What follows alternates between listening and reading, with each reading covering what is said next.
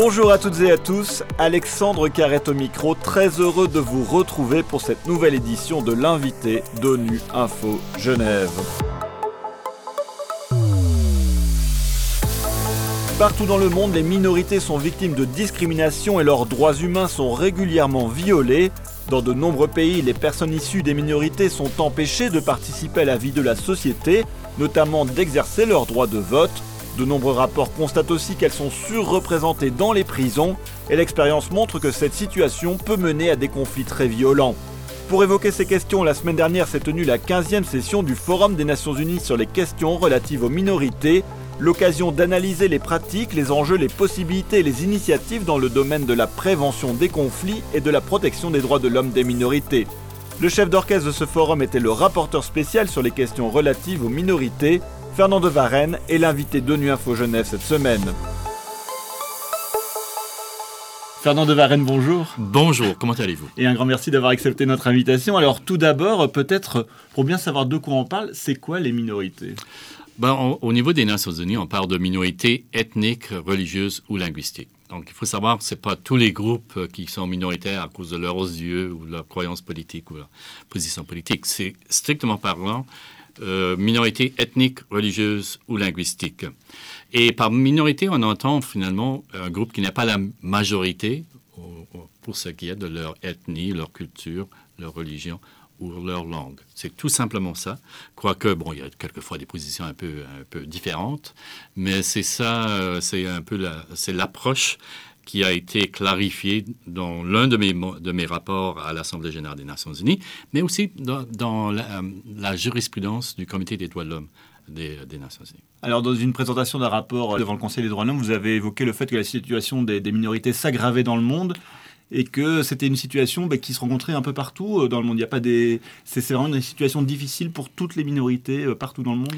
Je vais vous donner deux exemples. Le premier, c'est la montée du discours haineux et surtout dans les médias sociaux. Franchement, c'est un problème énorme un peu partout à travers le monde et c'est surtout les minorités qui sont euh, qui sont affectées de façon disproportionnée. dans certains pays où on a des données assez claires, euh, plus de trois quarts euh, des, victimes, si vous voulez, des cibles des discours haineux, ce sont des minorités. Euh, minorités religieuses, on peut parler à minorité musulmane dans plusieurs pays européens. Une montée de l'antisémitisme, donc minorité juive. Une montée de, des sentiments anti-asiatiques, anti-noirs, anti-roms. Finalement, il y a vraiment un problème anti-amadi également dans les pays musulmans. Et c'est un phénomène qui clairement augmente euh, mais le deuxième exemple, si je peux me permettre de le donner, c'est la montée du nombre d'apatrides, de personnes sans aucune citoyenneté. Plus de trois quarts des apatrides de par le monde sont des personnes qui appartiennent à des minorités. Et souvent, ce sont des minorités ciblées. Très vite, un autre exemple, les, Rohingyas, euh, du Myanmar sont des, euh, sont des personnes qui appartiennent à une minorité religieuse et ethnique. Un million d'entre eux n'ont aucune citoyen, ils sont apatrides. Et c'est un phénomène qui se produit à travers le monde, et surtout certaines minorités que le gouvernement juge comme n'appartenant pas à la société nationale et qui sont niées de leur citoyenneté essentiellement. Et ça augmente en fait euh, aujourd'hui euh, dans certains pays. Et justement, M. De Varenne, pourquoi est-ce que euh, la situation se complique pour les minorités aujourd'hui par rapport à il y a 10-15 ans? Pourquoi est-ce qu'on observe cette, cette situation critique pour les minorités il y, a plusieurs, éléments qui expliquent peut-être ce phénomène. D'abord, il y a une montée de l'incertitude et de l'instabilité à travers le monde. On peut parler au niveau de l'environnement, par exemple, mais aussi économique, et même au niveau de la justice sociale. La pauvreté augmente dans plusieurs pays. Malheureusement, dans des périodes euh, incertaines, les gens cherchent des solutions simples, des réponses simples à des problèmes complexes. Et souvent, surtout lorsqu'il y a du côté politique une montée du nationalisme, on cherche des boucs émissaires. Et souvent, on va blâmer les minorités, même pour la, durant la pandémie, vous savez, dans différents pays, on blâmait, on, attribuait la propagation du virus euh, Covid euh, à différentes minorités. Et aujourd'hui, on voit qu'il y a une augmentation d'un genre de nationalisme majoritaire dans plusieurs pays, une montée aussi de l'idée de complot mené par certaines élites ou dans certains cas des minorités contre la nation. une montée aussi de l'intolérance et du racisme. Ajouter tous ces éléments-là, il y a un contexte très propice à un sentiment de rejet de certaines minorités qu'on a déjà vu au niveau historique avant la Deuxième Guerre mondiale. Et malheureusement, je dois dire qu'on est un peu dans cette direction en ce moment. Et justement, dans certains pays, les discriminations sont assez ancrées. On voit que des générations de, de migrants de deuxième, troisième génération sont toujours euh, discriminés ou vivent toujours dans des, dans des quartiers qui leur sont établis, un peu ghettoisés. C'est un problème qui date quand même de, de nombreuses années. Ouais, et on a une situation où il y a un repli, mais un repli de la majorité qui se sent menacée, souvent par des facteurs externes, comme j'ai mentionné plus tôt. Et malheureusement, dans ce cas-là, encore une fois, on cherche des boucs émissaires et on tourne le, doigt, on pointe le doigt vers certains groupes et on dit ils ne s'intègrent pas, ils, leurs valeurs sont différentes des nôtres, ils n'acceptent pas notre culture, ils rejettent finalement la nation. Et tout ça, c'est en train de, faire de remonter à la surface. D'une façon, je crois qu'il y a une vingtaine d'années, on n'aurait jamais cru qu'on en arriverait à ce point-là. Mais aujourd'hui, c'est ça le cas. On, le voit un peu partout à travers. Alors, euh, à vous suivre, hein, la, situation euh, va difficilement évoluer positivement, puisqu'on voit que le contexte mondial ben, devient de plus en plus compliqué, la crise économique est là, l'inflation. Est-ce que vous avez quand même des, des, pistes pour, euh, pour améliorer la situation de ces minorités? Comment est-ce qu'on peut faire pour éviter justement ces discours de haine sur les réseaux sociaux, de, de, de stigmatiser les, les minorités? Bah, Il faut reconnaître le problème il faut reconnaître à l'ONU, parce que je, crois, je crois qu'à l'ONU, nous ne le faisons pas suffisamment, il faut reconnaître finalement l'étendue, la nature de, ces défis, que ce sont les minorités qui sont ciblées très souvent, qui sont les victimes de discours haineux, de crimes haineux, d'incitation à la violence. Le nombre d'appels au génocide est en train d'augmenter contre les minorités. Euh, l'exclusion et la discrimination, souvent, encore une fois, euh, cible certaines minorités en particulier. Aux Nations Unies, je crois que nous ne le reconnaissons pas suffisamment. Nous n'avons pas de traité qui traite des droits des minorités comme tel.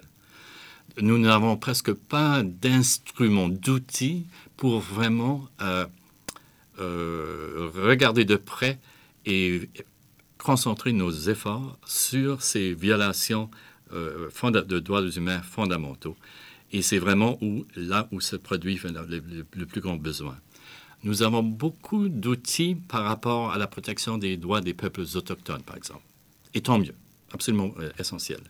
Nous avons de plus en plus d'outils pour la protection des, des personnes d'ascendance africaine. Encore une fois, bravo, absolument essentiel. Malheureusement, il n'y a presque aucun outil aux Nations Unies en ce moment pour la reconnaissance et la protection des droits des minorités.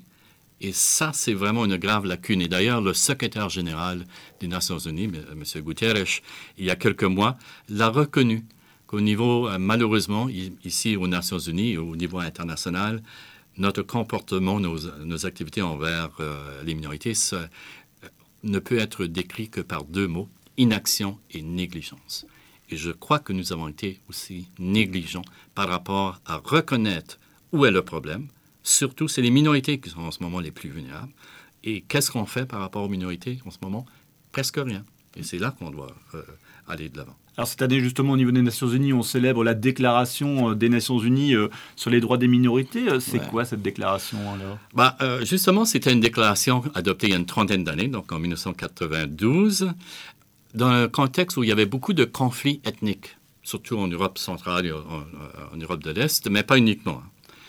Et il, a été reconnu à ce moment-là qu'il fallait mieux reconnaître et protéger les droits des, minorités, en partie pour éviter les conflits, certains conflits. C'était le début. Et je crois que la déclaration était essentielle. Il fallait avoir cet outil au début, mais ce, n'était pas un document révolutionnaire. On regarde le contenu, il n'y a pas énormément de contenu, soyons très honnêtes. C'était le début. 30 ans après, c'est le moment critique, compte tenu de toutes les crises que nous avons par rapport à la protection des droits humains des minorités, pour revoir tout ça. Regarder la déclaration, revoir la situation, analyser la situation et les défis que nous avons devant nous par rapport à la montée de l'intolérance, le racisme, le discours haineux, même les appels au génocide, et se dire ou se demander qu'est-ce qu'on doit faire de mieux aux Nations Unies et ailleurs.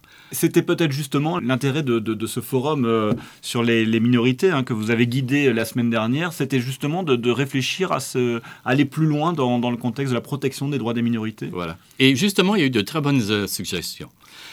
J'ai été très surpris de voir, par exemple, que plusieurs intervenants ont dit que le moment est, est venu de réfléchir peut-être à un traité pour protéger les minorités, parce que ce sont finalement parmi les groupes les plus vulnérables un peu partout à travers le monde, dans toutes sortes de domaines.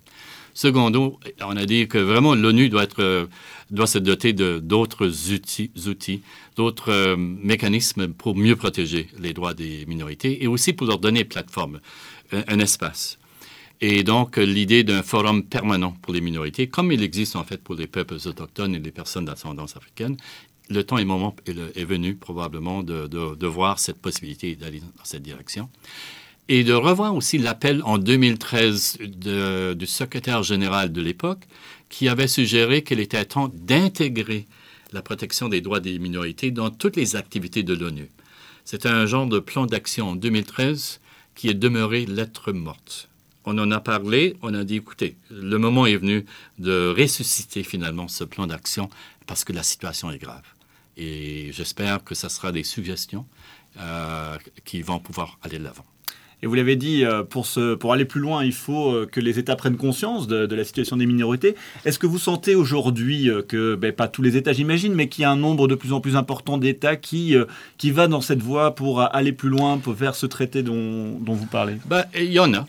Il y en a certainement, et je crois que en Europe, euh, c'est un discours, c'est un concept qu'on accepte, c'est-à-dire l'idée qu'il y a des minorités. Malheureusement, il y a plusieurs, dans plusieurs États, le concept de minorité euh, lève encore des boucliers. Est-ce qu'on a fait du progrès? Je ne suis pas sûr. je suis une personne optimiste euh, de, nature, mais je vois qu'il y a en ce moment beaucoup de barrières, il y a beaucoup de difficultés. Mais je crois que c'est pour ça qu'on doit utiliser, qu'on a utilisé justement l'anniversaire de la déclaration pour repenser un peu ce qui se produit. Peut-être chercher à clarifier justement pourquoi il y a certaines réticences au niveau des États à reconnaître l'existence de minorités et chercher à des moyens de, mieux répondre finalement à ces réticences qui, à mon avis, ne, ne, devraient pas avoir leur place. Fernand de Varenne, un grand merci d'avoir répondu à mes questions. Un grand merci à vous. Et c'est la fin de cette édition. À la réalisation, il y avait François Soubiguerre, Inès Grange à la préparation. L'actualité des Nations Unies continue sur notre site web ungeneva.org et sur le compte Twitter en français ONU Genève. À très bientôt.